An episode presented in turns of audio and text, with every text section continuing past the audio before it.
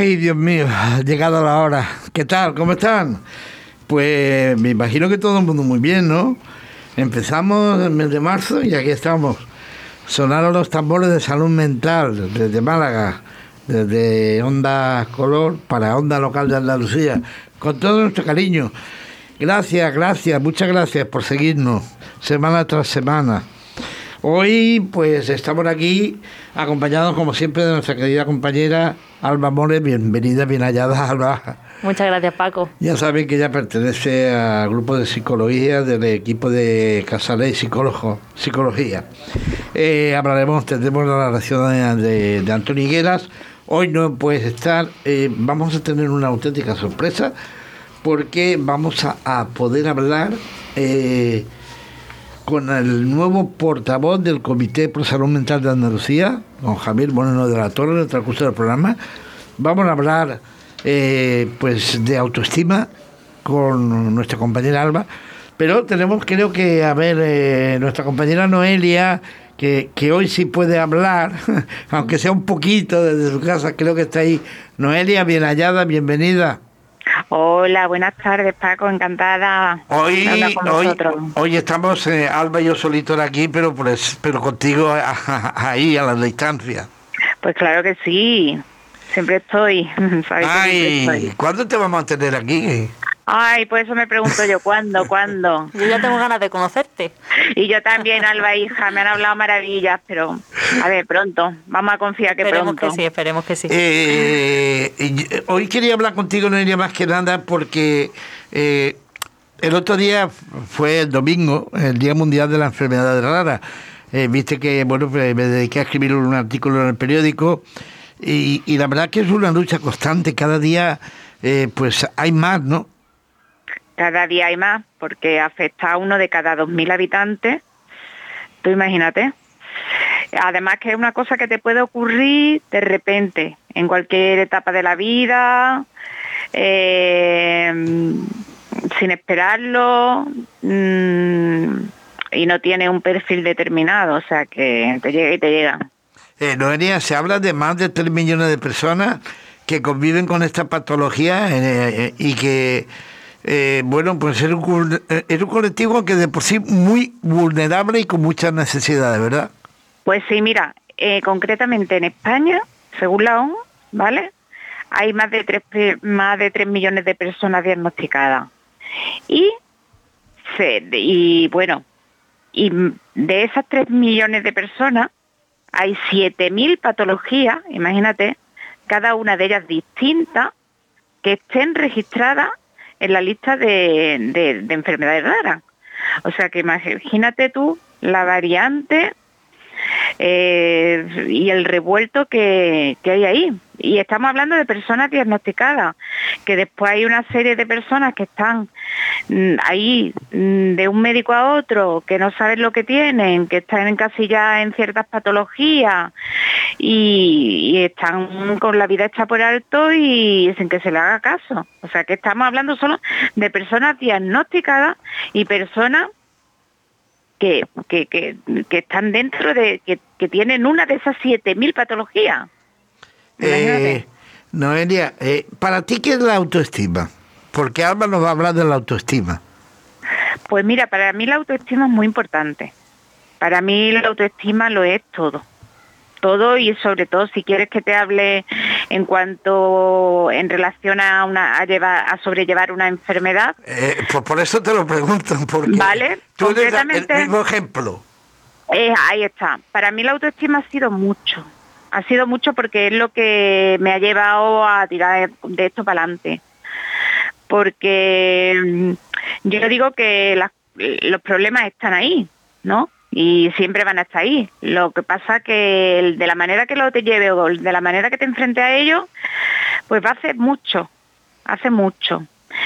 Siempre, evidentemente, no se puede tener la misma autoestima, porque hay veces que te pilla más de bajón, pero ni tampoco es bueno exigirse tener siempre la misma autoestima por las nubes de yo puedo con todo, soy superwoman, no. Vamos a ver, que aquí donde me veis jiji, jaja, Noelia tiene sus fajones, ¿vale? Aunque siempre me esté riendo, aunque tengo mis días malos y tú lo sabes, Paco, como amigo que eres mío. Eh, pero para mí es fundamental el mantener la autoestima alta, el decir yo puedo, yo voy a poder y yo quiero y yo voy a, para mí es fundamental. Una vez que ya se baja la autoestima y ya tiras la toalla, yo pienso que ya está todo perdido. Entonces lo último, hay que fomentar mucho la autoestima, quererse mucho y, luchar por uno mismo. A ver, Alba. Claro que sí, sí, es que la autoestima es muy importante por lo mismo que ha dicho Noelia, para tirar hacia adelante. Tener una autoestima, una autoestima baja es un factor de vulnerabilidad para, para otros trastornos mentales. Eh, claro. Eh, para la autoestima, eh, los psicólogos soléis utilizar frases no, no son frases. A ver, la autoestima es el autoconcepto. O sea, cómo nos percibimos a nosotros mismos, el autoconcepto que tenemos de nosotros mismos, las creencias que tenemos de nosotros mismos, cómo nos percibimos nosotros frente, frente a los demás, cómo nos hablamos. Entonces, no hay las frases estas que se ven en Instagram motivantes de... No, eso, eso no, ni, ni, por asomo eso es autoestima. Sí es verdad que tiene mucho que ver con la forma en la que nos percibimos y cómo nos hablamos a nosotros mismos, de, bueno, pues de eso, de vernos capaces de afrontar la situación, una autoestima alta, pues eso nos hace fuertes y responsables para afrontar situaciones, pero no es yo puedo con todo en todo momento, ni, ni ese tipo de frases maravillosas que se ven por ahí. Sí, sin embargo, eh, por ejemplo, en, eh, en la situación de Noelia, que es una persona con una vitalidad enorme y que, bueno, pues eh, sufre esa autoestima que ella decía. hay veces que, que, que, que, me baja la autoestima debido a la enfermedad, debido a, a las circunstancias ya no sería tanto que me baja la autoestima, sino pues que obviamente todos tenemos, claro, tenemos esa fluctuación de emociones, de unos días estamos, nos sentimos con más fuerza, otros días nos sentimos un poco con menos fuerza y tal, y sobre todo cuando estás en una situación como Noelia, que, de esta gravedad, pues que tiene esta enfermedad, y como otras muchas personas, pues muchas veces se hace mucho más duro y mucho más difícil, pero la autoestima es algo como general, ¿no? Que nos engloba. Obviamente tenemos nuestros bajones unos días sí, otros días no, pero tener una autoestima alta no implica estar todos los días felices y todos los días de puedo con todo, sino que a lo largo del tiempo tú te percibes como una persona capaz, pero no quita esos altibajos, que obviamente hay días malos. Perdona Alba que me interrumpa, pero de hecho esa frase motivadora, eso de que ahora cualquiera es coach, eh, que cualquiera, sí, sí, sí, sí, el gurú del... Sí, que me va a contar, sí, sí. Por eso, cualquiera, cualquiera, ¿no? Entonces, pues eso yo creo que es que ayuda poquito. Muchas veces parece que incluso te da como enfado o te da rabia, como diciendo esta frase. Yo, mira, yo soy muy bruta, brutísima, brutísima, Alba, ya me conocerá. Y yo hay una cosa que digo mucho, ¿no? Que, a, que muchas veces caía las frases de los sanitos. Las frases de los sanitos son la frase de, ay, yo no me tomo una pastilla si no estoy rabiando. Eh, esa poca Mm, empatía con los, demás, con los demás. ¿Sabes lo que te, ese, ese, ese, esos gurús que dicen ahora, ¿vale? Que, que tú tienes la culpa de sentirte mal, de, de, de fustígate, porque no, mm, no, Perdona, somos humanos, tenemos derecho a tener días malos, claro que sí. tenemos derecho a cuando nos dan una mala noticia venirnos un día abajo.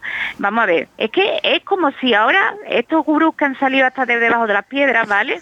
Que cualquiera tiene el carnet de, de coach, de motivador, de un libro con cuatro con cuatro mm, frases que me he buscado de Facebook y de Instagram eh, realmente lo que buscan es la manera de, de, realmente muchas veces digo yo, leche, es que buscan las maneras de echarte la culpa a ti mismo, encima de que te vas, sí, sí, sí. esto lo hemos hablado ya, sí, es que estoy totalmente de acuerdo contigo porque lo hemos hablado más de una vez, de que vivimos en una cultura de todo tiene que ser felicidad, todo tiene que ser positivo, no me puedo venir abajo porque si no estoy enfermo y estoy mal. Y no, eh, hay que las emociones son todas válidas. Un día estoy triste, otro día estoy enfadada, otro día estoy contenta y otro día estoy ansiosa y no pasa nada. Lo malo es cuando queremos tapar esas emociones negativas o, que percibimos como malas porque es que mm, no se pueden tapar, porque están ahí igual que la felicidad. Entonces, ahí está el sufrimiento. Cuando quiero estar siempre bien, una cosa que es imposible, que es irreal, estar siempre bien, ahí viene el sufrimiento. Quiero estar bien y no puedo. ¿Por qué no puedo? Pues porque es que es imposible.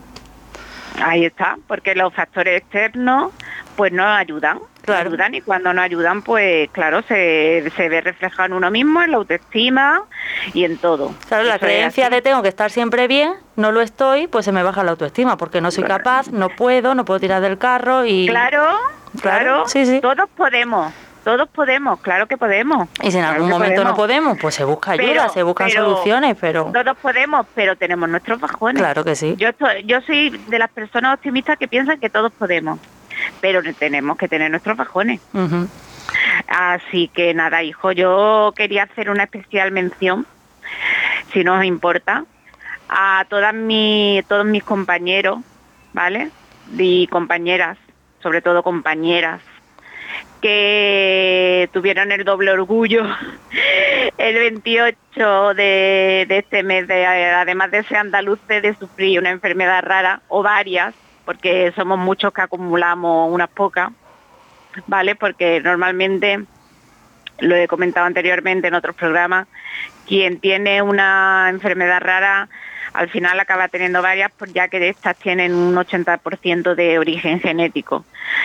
Entonces, claro, tenemos ahí un sistema autoinmune ahí un poquito, un poquito loco, ¿no?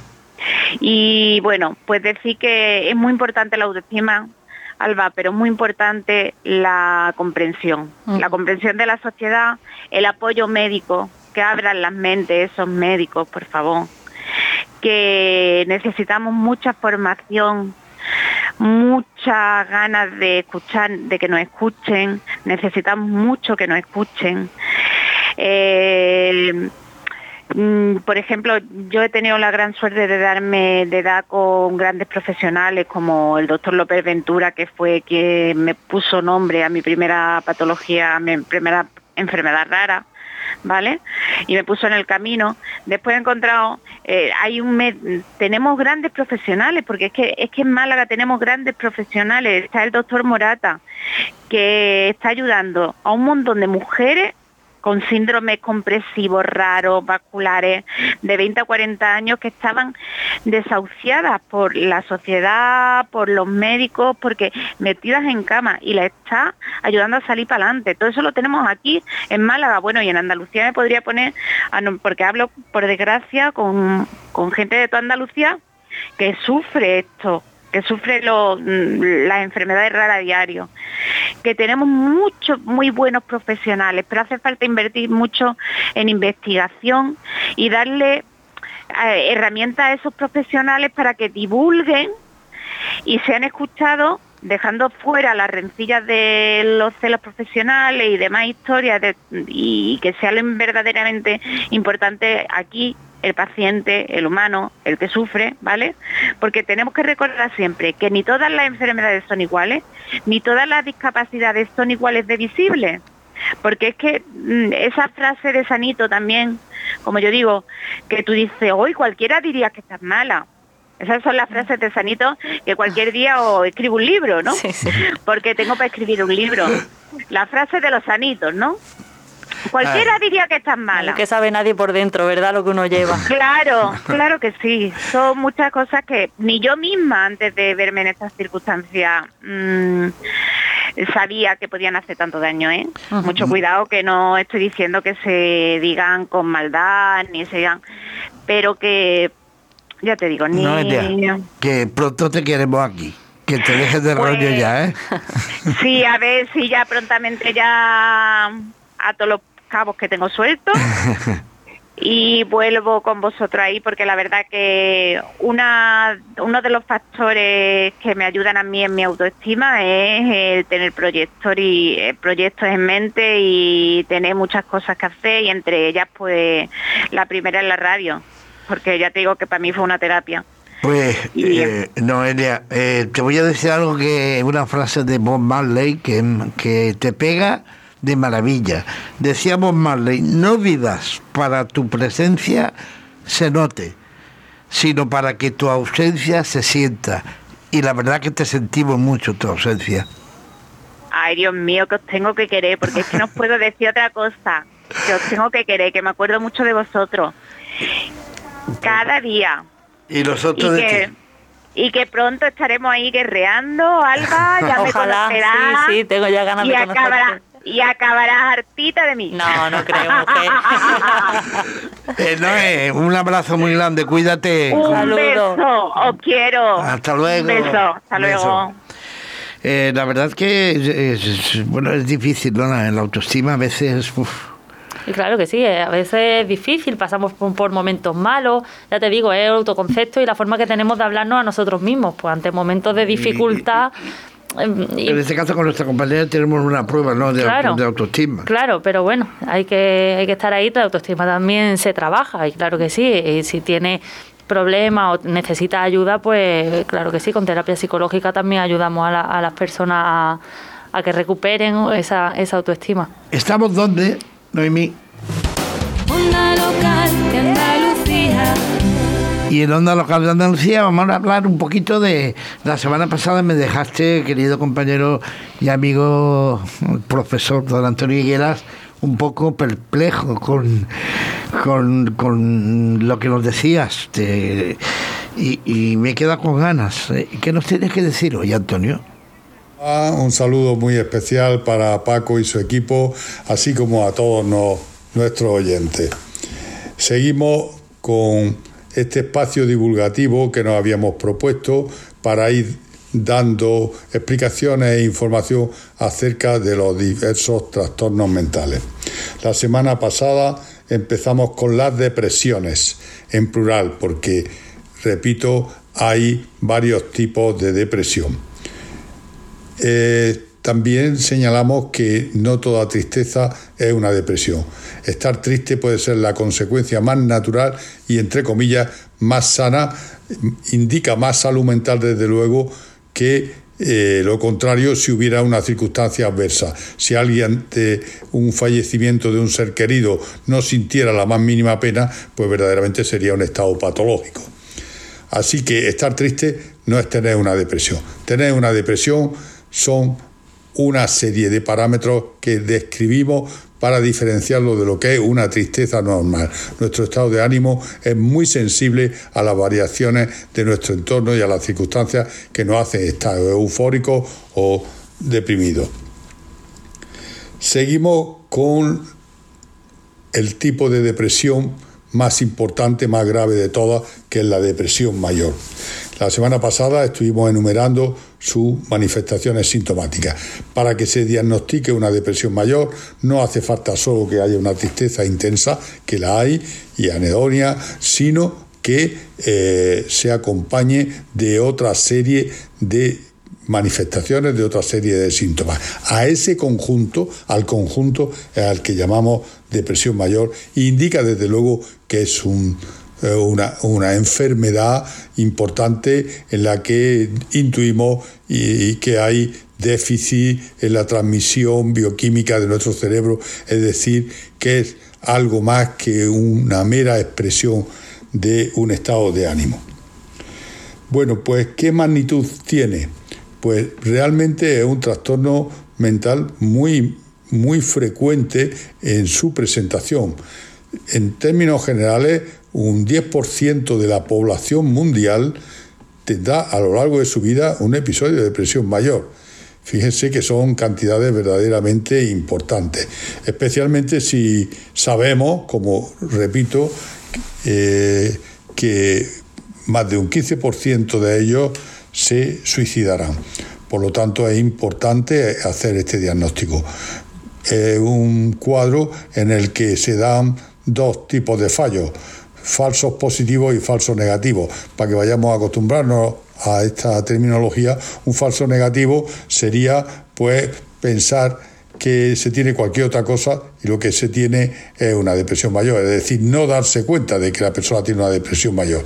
Y un falso positivo es llamar depresión mayor a lo que no lo es, es decir, a un estado de tristeza o a otro tipo de depresiones. Por tanto, conviene afinar bien por una situación, porque es el único tipo de depresiones que responde bien a los antidepresivos. Por lo tanto, conviene afinar esa precisión diagnóstica. Y la mejor garantía está en observar todos los síntomas que enumeramos que acompañan la depresión mayor. Otra cuestión importante también es saber que es más frecuente en la mujer que en el varón, aproximadamente en una proporción de 3 a 1, o sea que es un trastorno de mucha frecuencia y de más alta prevalencia en mujeres. Por último, la favorable respuesta al tratamiento farmacológico. La depresión mayor es uno de los pocos cuadros al que deberían de estar restringidos los usos de los antidepresivos. Los antidepresivos en el resto de las depresiones no hacen nada, no sirven para nada y en todo caso desvían la atención. La persona confía de una manera pues equivocada que tomándose esas pastillas va a cambiar su estado de ánimo y lo que hace es abandonar otras actitudes, otras formas de afrontar esa tristeza y confiando en el efecto de un fármaco que no le va a hacer efecto. La depresión mayor sí es realmente pues obligado a tratarla con antidepresivo porque sería algo así como que tener una infección y disponer de antibióticos y no utilizarlos. Son fármacos muy efectivos, repito, para la depresión mayor. Creo que cabe señalar que depresión mayor no solo se da como una entidad aislada, puede formar parte de un cuadro que muchos oyentes habrán oído hablar, que es el trastorno bipolar. ¿Qué significa bipolar? Bipolar significa dos polos, por el polo de la euforia, al que llamamos manía, y el polo de la depresión, de la tristeza, que serían depresiones mayores. O sea que una persona que tenga un trastorno bipolar a lo largo de su vida pasa por fases que tiene un estado de ánimo elevado, patológicamente elevado, al que llamamos manía, y otros otros periodos en los que tiene estados de ánimo depresivo y son auténticas depresiones mayores. También pasa por periodos en los que ni tiene fase maníaca ni fase depresiva y su estado de ánimo es normal. Con una medicación que en su día también podemos hablar, pues esos periodos de normalidad se prolongan muchísimo y prácticamente les cambia la vida a una persona que lleve un adecuado tratamiento teniendo un trastorno bipolar, porque tendrá muchas menos fases depresivas y muchas menos fases maníacas a lo largo de su vida. También podemos añadir en el tema de la depresión mayor que si es casi un axioma en psiquiatría que las enfermedades mentales tienen un origen biopsicosocial, que significa hay factores biológicos, digamos, internos, como son la herencia, como son determinados funcionamiento de nuestros órganos, hay, hay mm, factores psicológicos y hay factores ambientales de nuestro entorno, es decir, se da todo ese conjunto de de factores para que se pueda expresar una enfermedad mental. En unas enfermedades predominan más los factores circunstanciales, ambientales, en otros más los factores constitucionales o biológicos. En la depresión mayor, en la que más elevado, junto con el trastorno bipolar, hay factores de orden interno. Y es frecuente que la depresión mayor, que es un conjunto de síntomas, se den en el conjunto de otras enfermedades. Es decir, que la depresión mayor acompaña otras enfermedades. ¿Como cuáles? Pues desde luego enfermedades del sistema nervioso central, pues el Parkinson, la demencia. Cuando a una persona eh, tiene una edad avanzada y empieza a deprimirse, pues puede pensarse en que tiene una depresión solo y con alguna frecuencia pues el inicio de una demencia o el inicio de un Parkinson. Y puede darse lo contrario, que es que una persona de avanzada edad tenga pues una depresión mayor, como hemos dicho, disminuye su rendimiento intelectuales, su memoria, su capacidad de atención y se piensa que lo que tiene es una demencia. O sea, que a una persona de edad avanzada con una depresión mayor, pues se le pone el diagnóstico erróneo de iniciar una demencia porque está más torpe. cuando esa persona sale de la depresión mayor con tratamiento, pues recupera sus funciones, a diferencia de la demencia en la que la memoria, que es la principal síntoma que se afecta, pues cada vez se va perdiendo progresivamente. Así que la depresión mayor puede y es frecuente acompaña enfermedades del sistema nervioso central, pero también enfermedades endocrinas como el hipotiroidismo, también en numerosos cánceres eh, gástricos, el de páncreas especialmente, es decir, es un cuadro que puede aparecer con mucha elevada frecuencia junto a otras enfermedades. En el Parkinson, cerca del 70 o el 80% de los pacientes con Parkinson inician el cuadro con una depresión mayor. Esos serían los factores internos, la herencia, desde luego, tener antecedentes muy cargados de depresiones mayores, pues facilita que la persona pueda desarrollarlo. No es una, una seguridad plena, pero tiene más posibilidades de desarrollarlo. Esos serían los factores constitucionales. Los factores ambientales inciden, quizás la vía por la por la que se llega con más frecuencia a la depresión mayor es por un estado de tensión, de ansiedad mantenido en el tiempo. Puede desembocar y como final y expresión de ese agotamiento vehiculizado por la ansiedad en un cuadro de depresión mayor. Y desde luego es frecuente que los depresivos mayores no encuentren una causa para estar tan tristes, tan, tan abatidos. Eso es lo más frecuente, pero para nada elude el diagnóstico el que sea consecuencia de, es decir, que haya habido un factor psicológico que haya precipitado el cuadro. Se dan todas estas posibilidades. La manera más segura de saber que estamos ante una depresión es saberse bien los síntomas que enumeramos la semana pasada de que acompañan a la, a la tristeza y teniendo la idea de que una depresión mayor no es solamente tener tristeza, sino tener toda la serie de síntomas del pensamiento, de los impulsos vitales, la ansiedad y la disminución de las funciones intelectuales. Ese conjunto que dijimos la semana pasada, ese conjunto es el que es una depresión mayor. Bien de forma aislada, bien de forma recurrente, puede aparecer periódicamente a lo largo de la vida o bien formando parte de ese trastorno que hemos dicho al principio, que es el trastorno bipolar, alternando fases de manía y fases de auténtica depresión mayor. Pues continuamos la próxima semana con las otras depresiones. Muchas, eh, gracias, querido compañero y amigo. Ay, Dios mío, ¿cómo te echo de menos? A ver si ya te vienes por aquí, por Málaga y nos tomamos esas sarditas que dijimos que no íbamos a tomar. Eh, eh, por cierto, eh, hablando antes de la autoestima, realmente en psicología, cuando habláis de, autoestima, lo que habláis es el valor de una persona que se da a sí mismo. Correcto. es, la... es la autopercepción que tiene uno de, de sí mismo. Una persona mm, externa te puede ver muy capaz de algo, pero si tú no te ves a ti mismo capaz de, hacer eso, pues no va, no va a ser posible. Oye, pero eh, dentro de la autoestima eh, es difícil eh, de, de, tratar una autoestima. Depende. O sea, esto es como los, los padecimientos psicológico depende muchísimo de, cada persona. Entonces, o sea, que, se puede tratar, claro que sí. Que podemos ayudar a las personas con autoestima baja, clarísimo que sí. Pero depende de cada una, pues a lo mejor a una persona le resulta más fácil y a, y a otra y a otras menos. Pero eso es como todo. a veces, a veces se complica a veces no. Claro. eso es muy normal. Mm. Eh, por cierto, ¿qué te ha parecido eh, a, nuestro querido doctor Higuera? Pues la, intervención de Antonio Higuera impecable, como siempre. Como siempre, ¿no?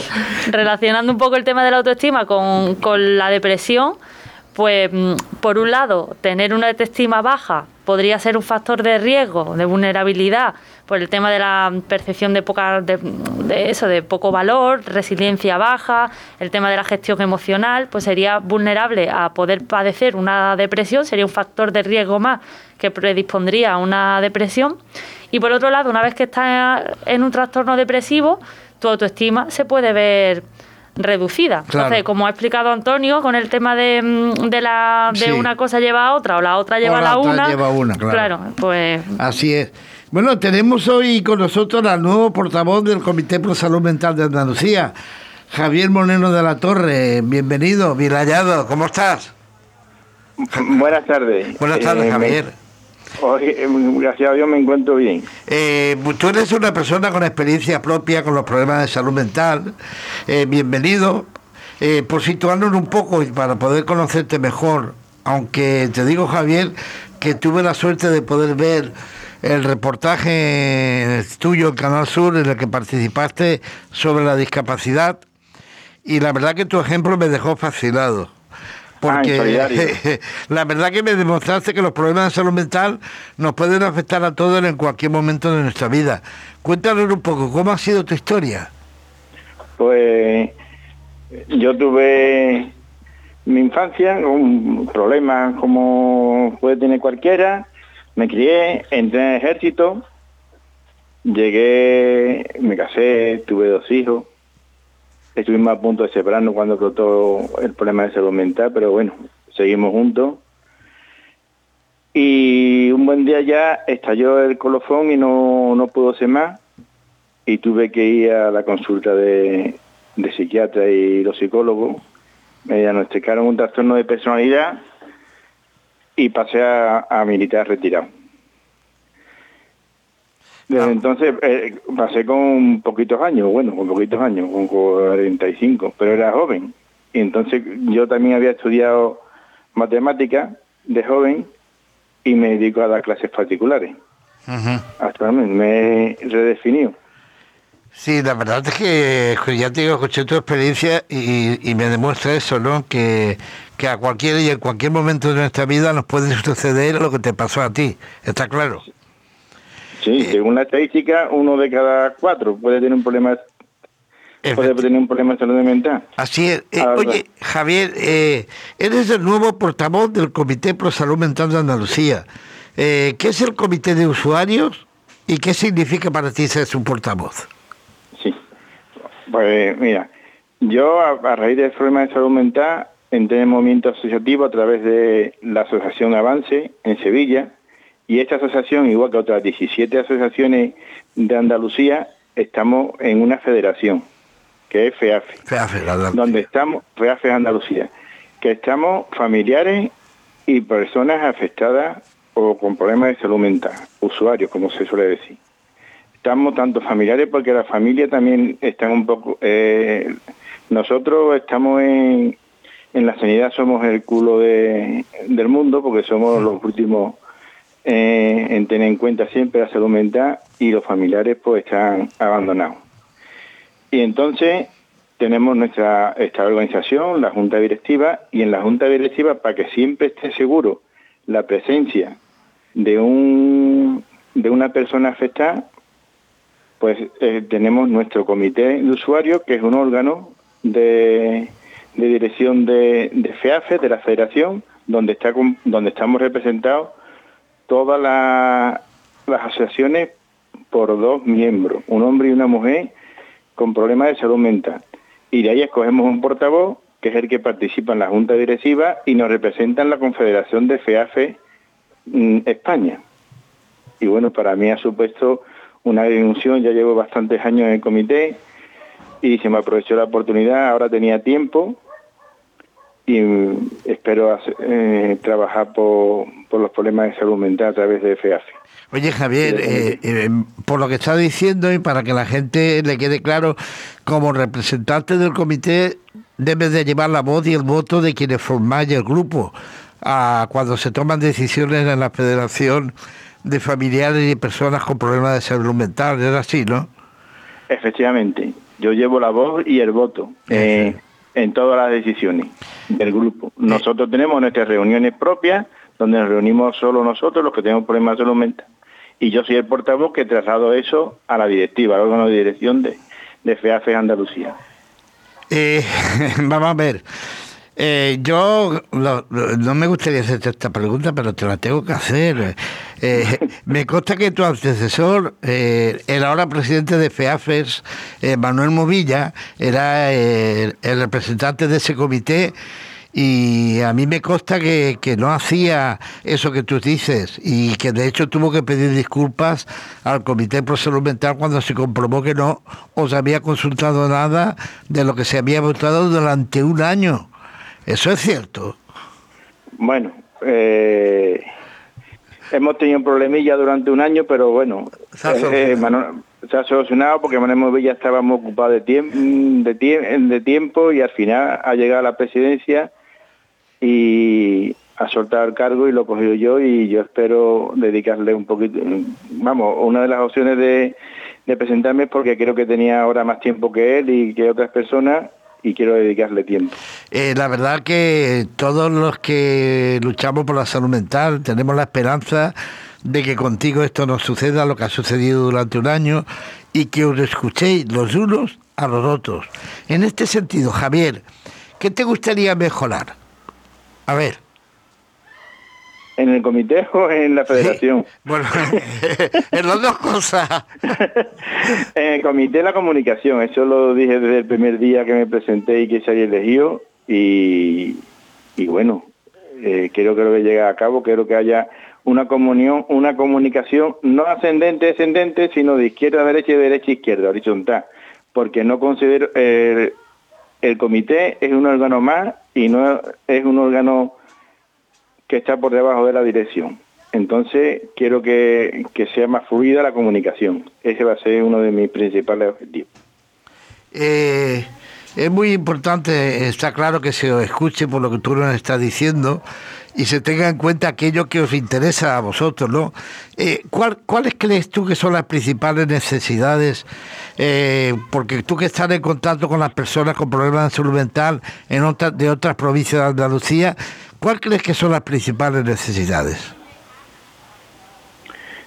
Eh, me habla en general. En general, claro, porque. En general, mayor atención. Mayor atención y eso por el servicio de, de salud es una inversión relativamente corta, porque nosotros no somos una enfermedad que necesitemos una gran maquinaria ni unas grandes instalaciones. Necesitamos personal, más personal, pues no puede ser que en algunas provincias el psiquiatra te vea una vez al año o cada seis meses, sin saber cómo te va la, la, medicación con sus efectos secundarios que tienen, hay medicaciones que tienen bastantes efectos secundarios y no te lo miran. Esa sería la principal. La principal. Y, y después, como no, el estigma. El estigma sobre todo por los medios de, los medios de comunicación, en el momento que hay algún problema y hay alguna persona con tratamiento, lo primero que dice, una persona con enfermedad mental ha hecho tal, ha hecho cual. Entonces, eh, la lucha contra el estigma, que es uno también de, nuestra, de nuestro objetivo en FEAFI y en todas las asociaciones. Eh, la verdad que, que, estás implicado ahí, eh, siendo un portavoz de ese comité de usuarios, a un trabajo en el que van a tener que hacer una lucha titánica, ¿no? Sí, pero bueno, para eso estamos, para luchar. Por nosotros y por todos los compañeros. Hay una cosa que, que, tengo clara, querido amigo Javier Moreno de la Torre. Aquí en Onda Local de Andalucía eh, siempre estaremos dispuestos a escuchar la voz y la experiencia de las personas con problemas de salud mental. Llevamos dos años ya de programa porque de vosotros, con vuestra experiencia, es de quienes más se puede aprender. Yo, querido amigo, me agarro a esa esperanza y te tiendo mi mano, los micrófonos de Onda Local de Andalucía para, para que tú nos ayudes a normalizar las enfermedades mentales. Aceptan el reto, ¿no? Sí, sí, acepto el reto y lo tendré en cuenta.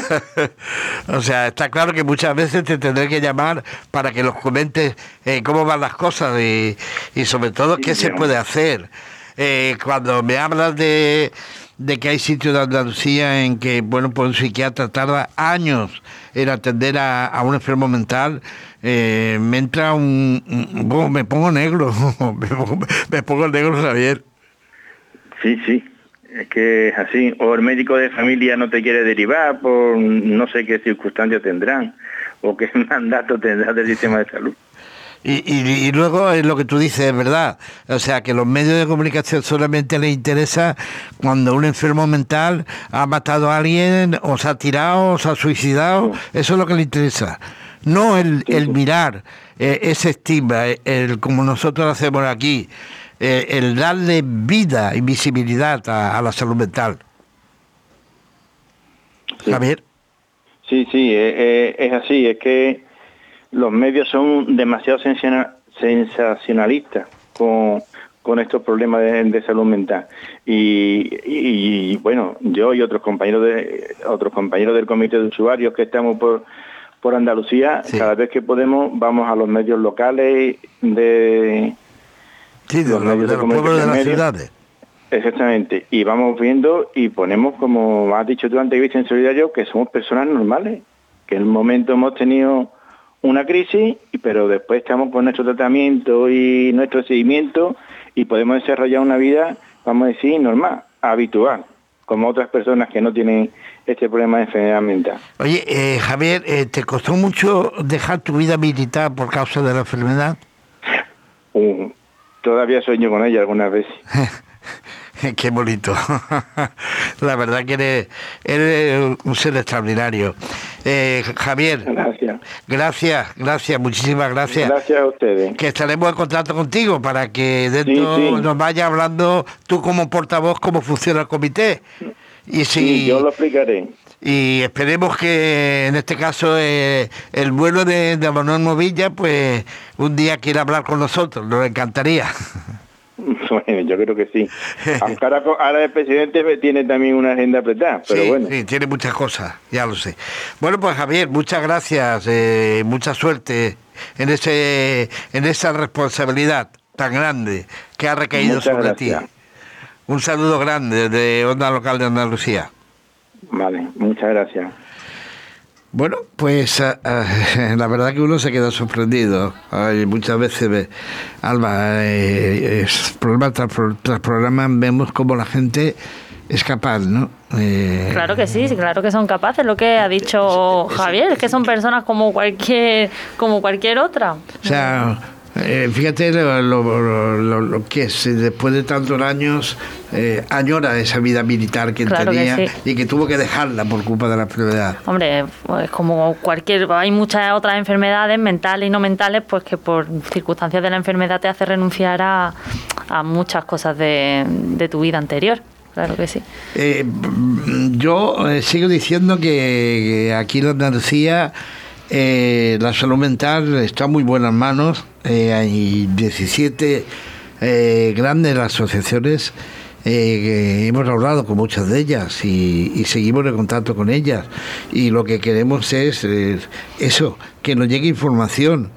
Yo, mm, señor presidente, señor Movilla, yo lo único que le digo es que cuando usted quiera Mm, ya lo he reiterado muchas veces. Tiene usted mi teléfono y tiene usted eh, mi correo electrónico. A su entera disposición. Porque entendemos que este programa nació hace dos años con un objetivo. Quitar el estigma a la salud mental y trabajar por la salud mental. Y lo hemos hecho. Y hemos conseguido muchas cosas. Y esperamos conseguir más logros, muchos más. Y simplemente lo mismo que le he dicho a Javier Moreno de la Torre, le tiendo mi mano, la mano mía de todos los colaboradores del programa. Cuando usted quiera, esta es su casa. Y lo mismo le digo a la presidenta de Afenes de Málaga, Carmen, esta es tu casa, esta es. Y tú o cualquiera de tu equipo, de la Junta Directiva que tiene su equipo, maravilloso, bueno, pues cuando queráis, solamente tenéis que decir, vamos, tendréis una silla reservada siempre aquí para contarnos las muchas actividades que hacéis. Es una auténtica pena que esas actividades eh, no las pueda difundir yo por aquí porque no me llega información. Lo veo por internet, eh, eh, lo leo en páginas de mis compañeros de pensionistas, pero no, evidentemente, en este programa de salud mental, en este programa que se nació para luchar por y para la salud mental. Y nadie me va a mover, nadie.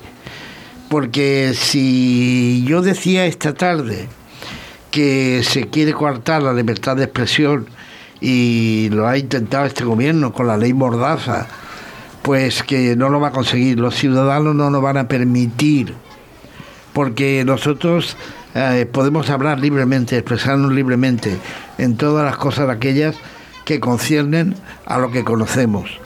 Y de salud mental, en Andalucía, un servidor de todos ustedes sabe mucho.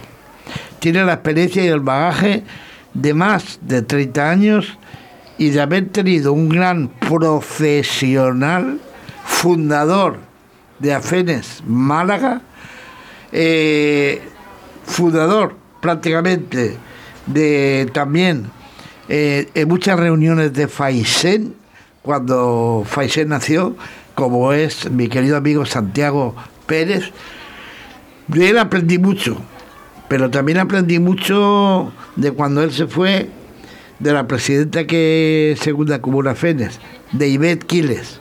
A ellos les tengo que agradecer que me inculcaran ese amor que yo tengo por la salud mental. Gracias a Dios no tengo ningún enfermo mental, a nadie. Pero ellos me enseñaron que ese estigma había que, luchar contra él y había que quitarlo de en medio. Y eso es lo que he hecho toda mi vida y lo voy a seguir haciendo. Y lo único que pido es que me puedo equivocar como cualquier ser humano porque perfectos no somos. Pero remover, no voy a remover nada, solamente quiero la verdad. El tiempo da y quita la razón. Les puedo asegurar que en toda mi vida el tiempo terminará dándome la razón. Y ahí lo dejo. Alma, eh, vamos a hablar un poquito de, de lo que hablábamos al principio tú y yo de esa autoestima, porque yo ya no sé si mi autoestima está bien o no está bien. A ver, tú como profesional. A ver, al final, eh, la autoestima nos hace funcionar o, comportar, o hacer la vida que, mm, que queremos llevar. O sea, el, cuando tú sientes que no estás llevando o estás dejando de lado cosas que, verdaderamente querías hacer, que no estás llevando esa vida que tú desearías estar llevando, ahí es el problema de base mm, psicológico en el que te tienes que preguntar qué pasa aquí.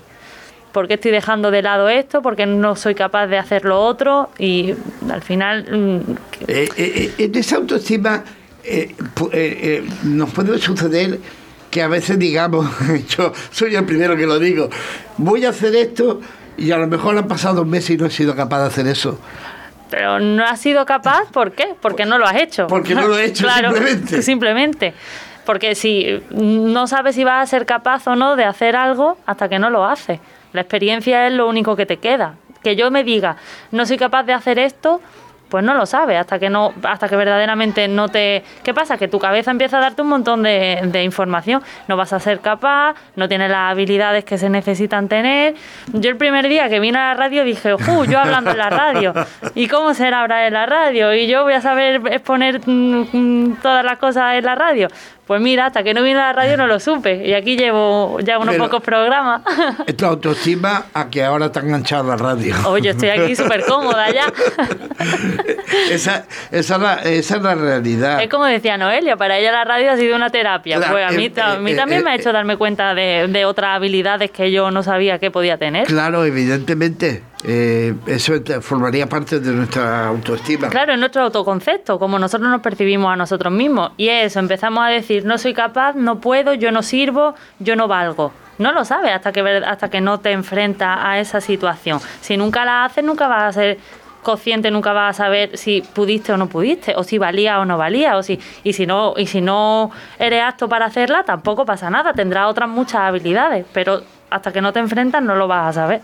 Oye, ¿y cómo ha ido eh, el curso de Mitfunde? Era algo que yo me he preguntado muchas veces. Sí, pues la verdad que ha ido muy bien. La gente ha, estado, ha salido muy, muy contenta. Hemos colgado también en nuestro canal de YouTube un, un vídeo un poco así explicativo de 10 minutos para, para una pequeña introducción y mm, lo podemos compartir si no también en la, en la página de, sí, del por programa. por supuesto, sabes tú que, que, además eh, quiero recordarle a todos ustedes que nosotros eh, a través de, Facebook tenemos la página Salud Mental Asociación, en la que tengo que decir que darle las gracias porque cada vez somos más.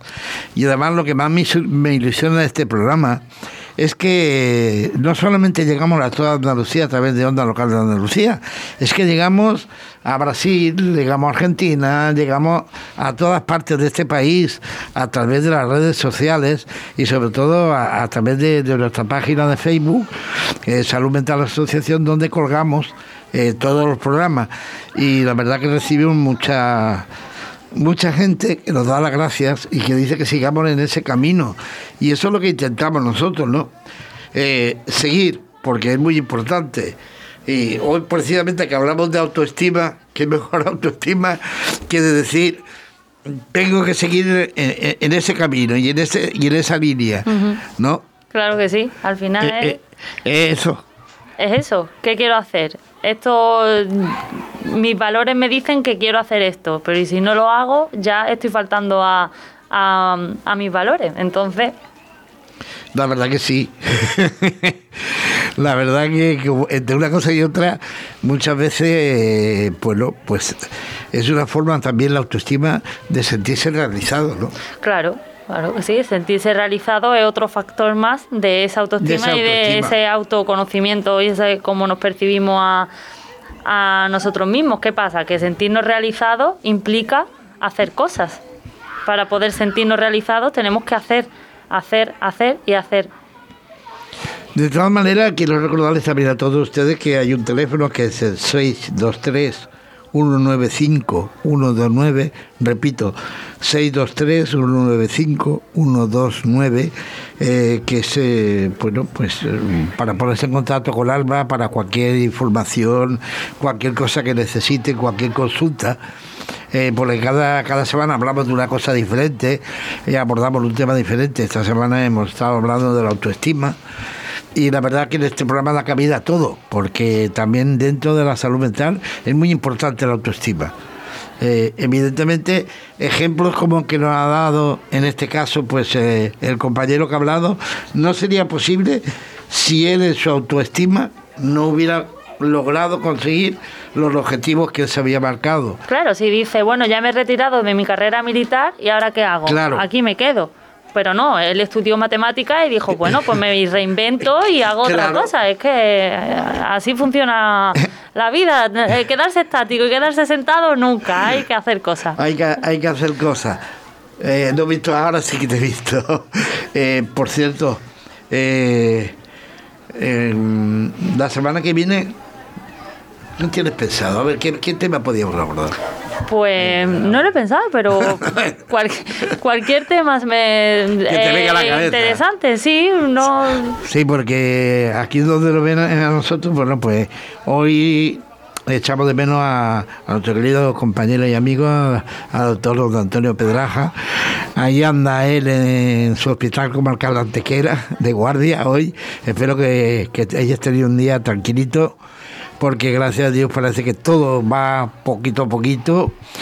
Ahora lo importante es tener cabeza. Por cierto, eh, aunque no tiene nada que ver con salud mental, eh, te tengo que preguntar una cosa. ¿Sí al día 8 salir a la calle o sí al día 8 reivindicar las mujeres eh, a través de redes sociales y como se pueda. Hombre, tal y como está la cosa, sería una locura decir salir a la calle. Se pueden reivindicar las cosas de, mucha, de muchas formas. Creo que tenemos que seguir cuidándonos, que todo el esfuerzo que llevamos haciendo durante esta tercera ola mm, pues se note y no caiga en, balde y yo pienso que redes sociales. Redes sociales. redes sociales. Ahí coincidimos. Y además coincido, coincido con muchos grupos de mujeres y de compañeros y compañeros que de varias, de varias asociaciones, varios colectivos que bueno me han mandado carteles eh, con información sobre el día el día 8. El día 9 pues eh, esperemos tener aquí al doctor Antonio Pedraja que es cuando nos toca a nosotros el siguiente programa y esperamos hablar de, de muchas cosas y bueno, como siempre eh, no podemos olvidarnos de nuestro querido doctor Higueras, que es el alma mater de, la psiquiatría. Bueno, pues nos vamos, Alba. Bueno, pues hasta la semana que viene. La semana que viene volvemos.